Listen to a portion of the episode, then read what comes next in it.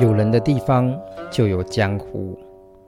可是，在中国文学史当中，你会发现，有士，也就是读书人的地方呢，或者是文学家的地方，或者是知识分子的地方呢，就有士与隐。什么呢？是士呢？士呢，就是出仕，就是任官的意思；隐就是我们习惯的，就是隐居、隐没的意思。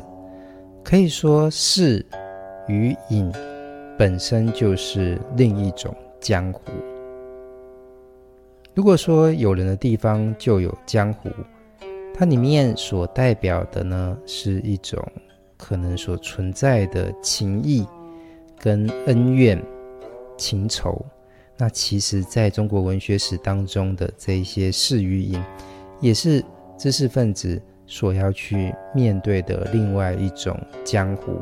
也就是如何进行一种出处，甚至是内在情绪的调整，就是一个非常重要的一个课题。其实是引到这个取舍，我自己身份认同上，或是生命追求，甚至是政治的想望上面的所存在的这些取舍呢，其实都凸显了一个。什么叫做放弃这个议题？也就是说，如果你终身都是出世，那其实隐对你来说就不是什么一个问题。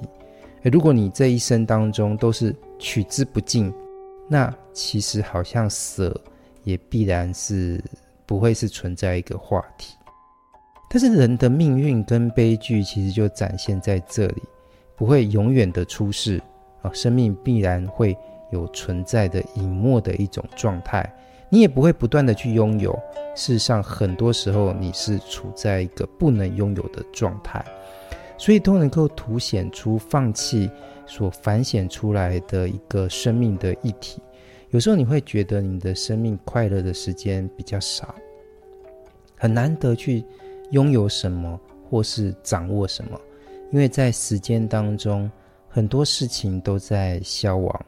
人的一生就是这么的长，尽管你有了生命，在很多的时间上都能够拥有很多东西，可是你生命到了最后，一切呢，似乎好像也都不存在。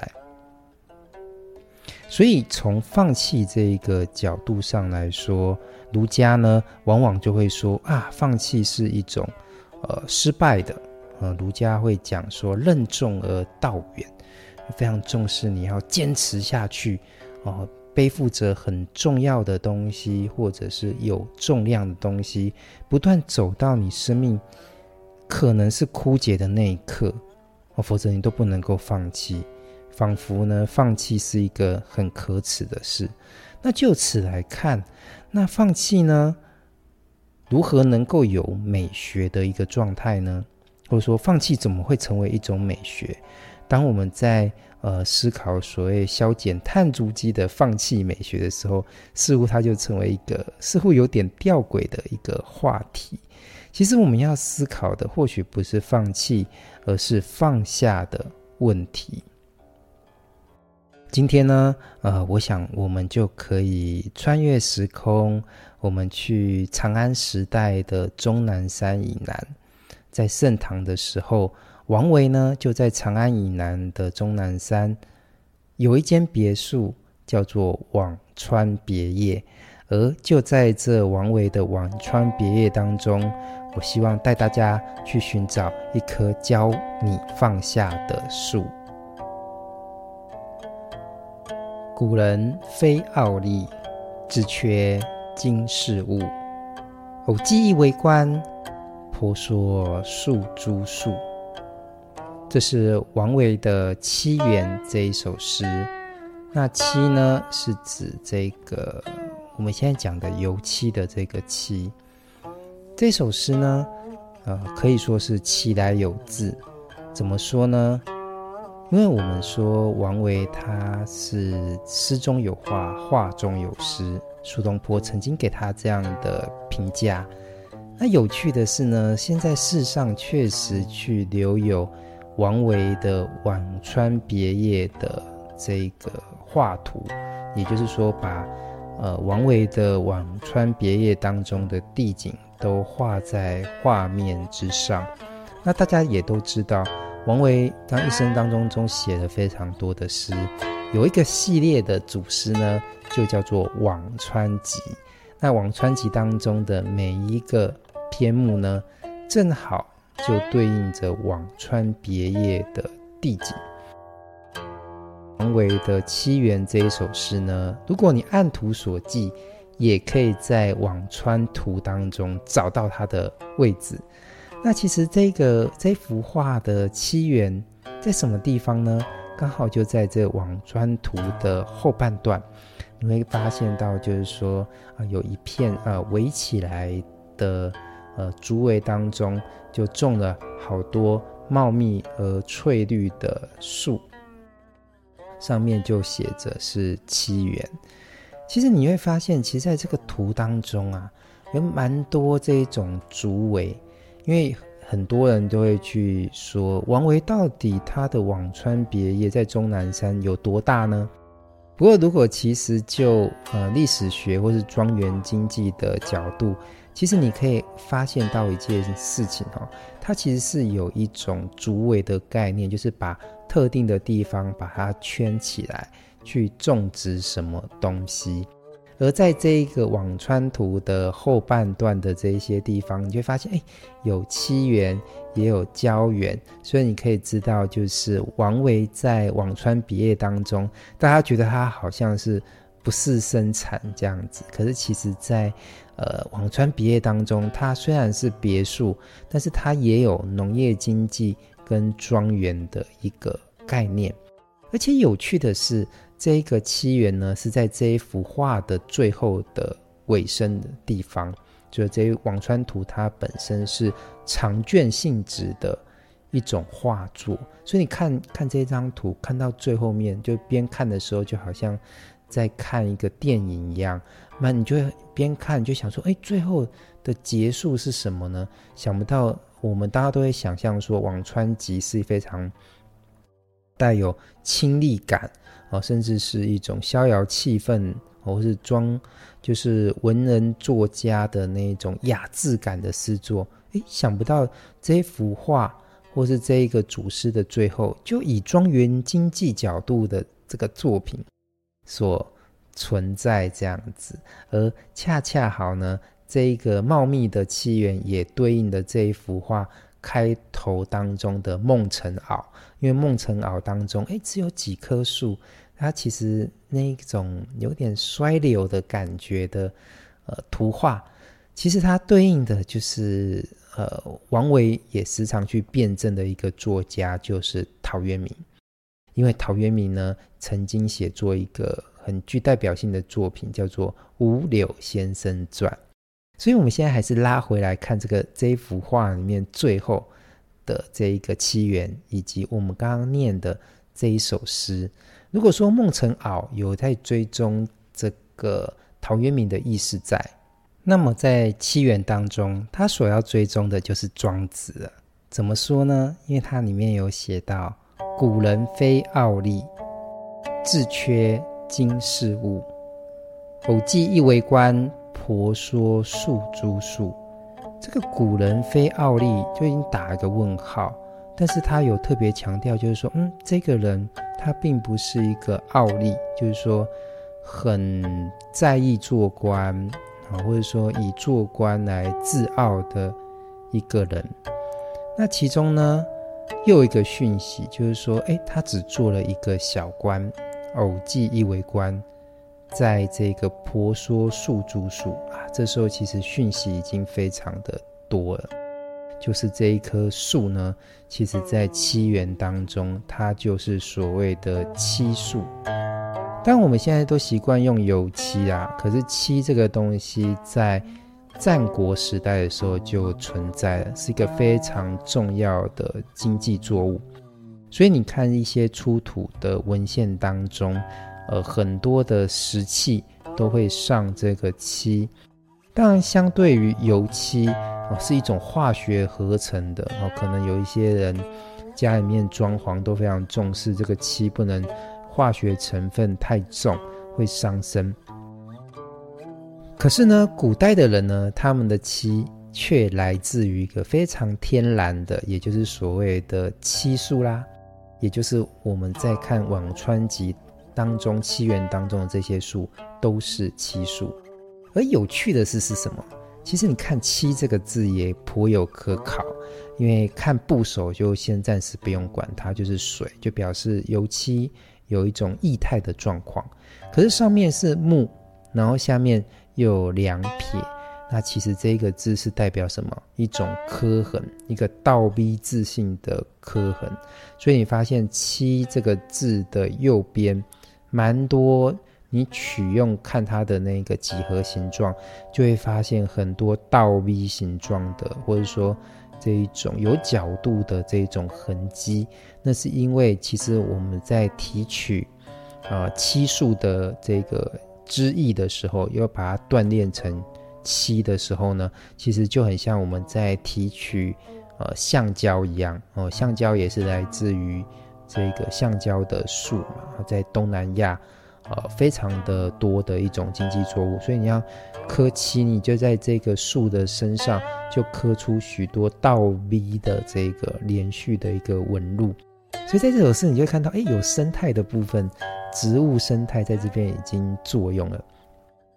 而在古代当中呢，就是庄子了。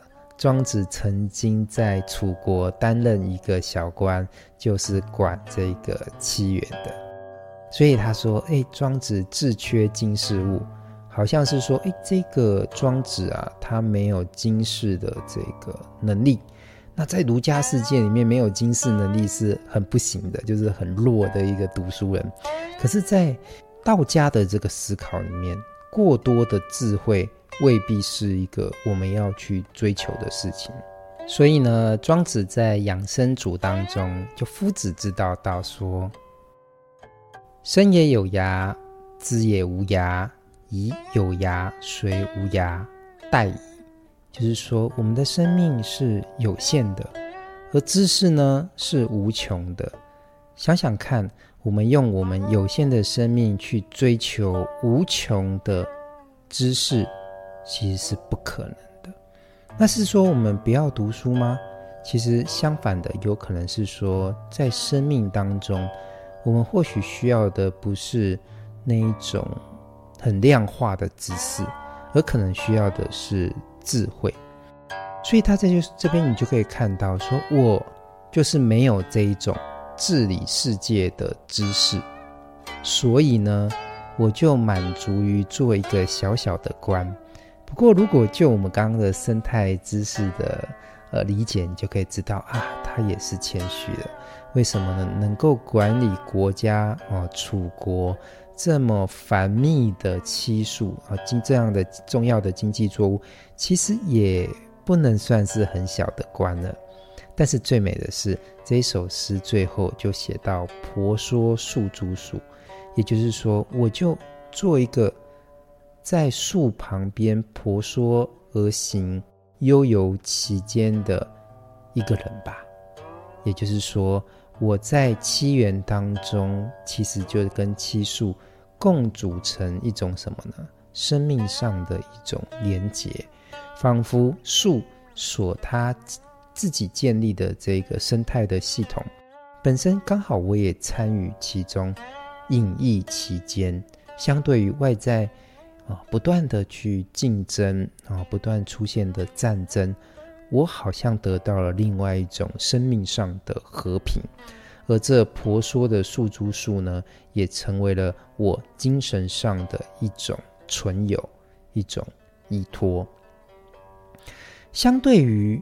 王维在写《漆园》这首诗的时候，在他的带有这种庄园经济概念的世界当中，网川别业的世界当中，王维虽然写的是漆树，但是他追踪的却是庄子，而也在这个部分当中找到了他自我精神形象的一种认同，一种模型啊，就是庄子。也透过这个庄子，其实你看到他对于终南山他自己的一个别墅，它并不是一个高度攫取的一个概念。既然讲到这边，我们就来看看另外一个反例好了。不断的攫取在终南山哈，不断盖好多别墅，很大别墅的，就是这个太平公主。很有趣的就是韩愈。就有写了一首诗，叫做《游太平公主山庄》。哦，这首诗里面啊，藏着非常多的一种生态的批判的一种意识在。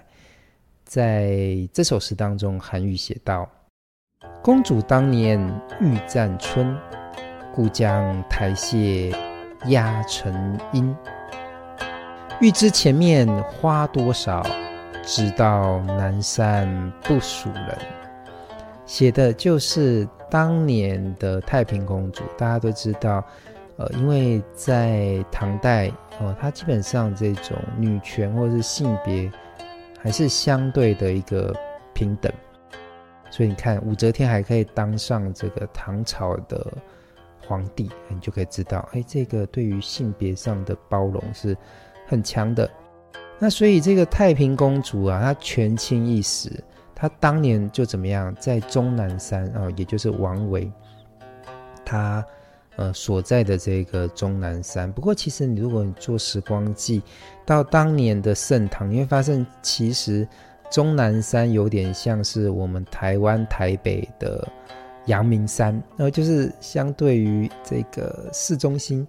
那阳明山好像又另外一个自成一个世界，但那个距离感是差不多的哈，只是说古代的人他没有呃这个像我们现在的汽车呃或是捷运，所以推估一下，就是如果王维呢从长安，因为他在长安做官嘛，那可是呢他要到终南山，就相对于阳明山的这个位置，因为他没有这种现代化工具，所以他通常都是早上出发。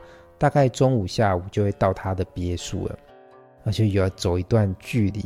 但是太平公主不一样啊，她权倾一时嘛，她在长安的南部这一带地方呢，她就不断的去占地，去盖很多的别墅。那诗人韩愈呢，就很巧妙的写说，他要盖那么大的别墅是什么呢？他要是占领整个春天哦，所以他不断的盖。这一些台屑啊、成阴啊，为什么他很想要知道这个世界呢？能看到多少春天的花？所以春天的讯息被花所隐喻，所以他不断的占地，不断的占地，他想要占领最多的春天，好像有点浪漫。可是你仔细想想看，就算是当时的一种状况，不断的大兴土木。盖山庄跟别墅，其实也是对生态一个很大的破坏，因为适合自然中生物住的地方啊，那些森林不一定适合人居住，所以必然就会砍伐掉很多的山林啊，甚至是破坏里面的生态系。所以欲占春很浪漫，可是，在生态学上，它非常意味的。深长就是你要占领这个春天的时间，可是说到底啊，我们人也就这么就是长身高啊，体重大概就这么大，你要这么大的空间是为了什么？通常都是为了一份无穷无尽的贪婪啊，于是就不断的要很多的房子，很多的呃空间，这一种占领的感觉。说到底一件事。就像我们刚刚讲的，其实时间的问题在这里作用。春天是一种时间，一种季节。可是我们人可能每个人出生会有不同的阶级的差异、性别的差异，种种，好像人的世界里面就充满着很多不公平。但是我常常说，最公平的，对人来说就是时间。在时间之前，我们人人平等，一秒就是一秒，一生也就是一生。所以，公主啊，太平公主不断的去占领春天这样的时间，哦，因为我现实当中的空间，我可以不断的去占领嘛。现在我现在连这个最公平的时间，我也要去占领，可是它所相应付出的呢，是一种生态上的一种破坏。那你可以想想，就生态学的角度上来说，我们常常很多的工厂或是化工的工业，哦，就台湾或是世界上去建筑的时候，哦，当然那些企业都呃赚了钱，可是你有没有想过，其实它是把我们大家共有的环境的公共财破坏，转换成资本。哦，换成他的利益，所以不断的去占领这样的巨大的空间，或是透过巨大的空间去挽留什么呢？呃，春天其实呢并不可取。巨大的空间破坏当中，马上就可以让我们思考到所谓的碳足迹这个概念。我们现在常常在讲碳权跟碳足迹。那所谓的碳足迹呢，它指的就是说，诶，一个活动或是一个产品，它在整个生命周期，包括从创造、使用到呃消亡的这个过程当中，它所能会产生直接或间接的温气气体的排放量，那或者说在这个排放量的过程当中所形成的一个轨迹。通通都是属于这个碳足迹，所以相对来说，我们就知道，因为碳会破坏整个环境。那如果你去追踪这个碳足迹的话，本身呢也可以去看到，就是说它在破坏的历程性。那所以通常呢，呃，在碳足迹它所代表的二氧化碳的这个排碳量的数字越高。就表示你整个行为，或者说属于这一个地方它所存在的碳足迹的形态，所指涉的生态伦理的水平就越低。越高的碳足迹数字是越低的生态伦理的水平。所以大家有空，就是说，如果呃，因为我们现在都很重视碳权，特别是碳权也开始进入了，就是。所谓的就是可交易的一个状况，就是说，如果你这个地方是一个高度破坏型的，这个会制造很多排碳量的这个工程，就必须要买一些呃环保的、有益于世界的这个碳权啊，然后去让你去做一个平衡，否则我们这个世界不就像我刚刚讲的吗？哦，不断的去破坏世界，是把公共财转换成私有财。哦这样的一个概念就可以去对应它，去处理它。所以有空大家，因为现在大家可能都蛮常坐高铁的，那你在车上无聊的时候，我就建议大家，你可以把那个车票翻过来，哎，你就会看到，哎，好像有出现那个 CO2，然后一个脚印的那个痕迹。其实那个那张票里面，你就仔细看那个数字哦，它就告诉你说，哎，你这一趟旅程啊。会制造的碳量是多少？所以你的旅行本身就是可以用碳足迹去转换、去表现出来。所以，我们从这个太平公主，你看她的游历哈，她他去游春这件事情，然后他去盖了这个他的终南山的别墅。我们刚刚讲所谓的碳足迹，就是这个产品从出现、建造。到使用到消亡的过程当中，都算碳足迹。所以太平公主为了要游春，她就要去盖一个很大很大的别墅；她为了要占领春天，她就要盖一个更大更大的别墅，然后只为他一个人去使用。所以他的碳足迹真的是可以说是爆破天际。我我自己这样觉得，嗯。所以我们现在哦，就要去思考一件事情，就是说，嗯，如何？让我们从放弃或放下之中，其实你不要有那么多的享乐，你也可以有像王维那样的一个美感嘛。哦，就是或是他所写的《庄子》，婆娑树株树，在树之间的婆娑行止，其实也可以有审美的一个状态。那你就是减低你的碳足迹的旅行，而你也可能更能够去理会这世界上。他生命当中的一种存有的美感。哦，你仔细去细观，呃，一棵树，它就会教你什么叫做放下，不需要占有很大面积的，呃，一个事物，你也可以生活的啊、成长的这么美。相对来说，比起讲这个太平公主，你看太平公主都能够在终南山盖那么大的别墅，那何况是皇帝呢？其实，在长安，它古代因为没有冷气啊，所以他们常常呃要躲避夏天的方式，就是我们所谓的避暑呢。其实通常都是怎么样呢？到山里面去，你要不就往北嘛，那不然你就到。呃，深山里面，那你看那个清代啊，清代他们呃定国都是在北京，所以通常清代的皇帝呢，他们要去避暑，都直接往北走，啊，到东北，因为也算是他们的老家吧。可是对唐代的皇帝来说，往北走不一定会比较凉，呃，离这个呃东北可能还太远了，这样子，所以呢，他们最好方式还是去入山啊。一样也是去终南山。唐代最有名的皇帝啊，当然就是唐太宗啦，哦，就是贞观之治的唐太宗。那唐太宗呢，也在终南山盖了一个别墅，叫做。呃，终南山的翠微宫就是他的避暑的圣地。他写过一个很小的一个作品，然后没错，就是皇帝也会写创作跟文学作品。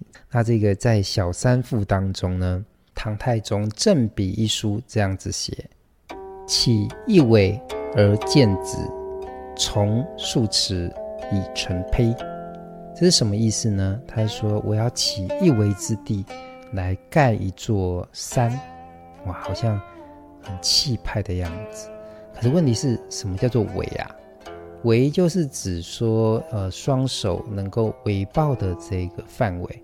所以，就算是这种七尺巨汉，它的一围也没有你想的那么的大啊。不是说要把整个山。呃，整个田地都铲除，盖一座高山哦，哦，愚公移山的那种大规模感，不是？他就说，我要在这个翠微宫啊，选一个一围之地，我要盖一个小山。他说，从数尺嘛，就是我要盖一个嗯，高大约数尺这样的一个所谓叫做胚的东西。那胚是什么呢？它是指说，在一座山上面。还有一座小山，然后就是重叠起来，所以呢，它是山的上面再加山，所以是在终南山上面，只是再盖一个小山。也就是说，通常在这个宫殿里面当中，它只是用来作为一种审美的。所以我们常常讲“仁者要山，智者要水”。作为一个唐太宗，他似乎心中的这种。雄图霸业使然，他会比较能够去欣赏这种具有累积性的啊，比如说像山一样的空间感的事物。而相对来说，智者要水，诶，水比较像是比较流动而柔顺的东西，所以他更欣赏的就是这个山嘛。所以他在他自己的翠微宫里面就盖一座小山。可是以他作为这个唐太宗皇帝的。呃，身份，他要有多大山，应该都可以有多大吧？因为毕竟连太平公主都可以占这么多的地，何况是他嘛？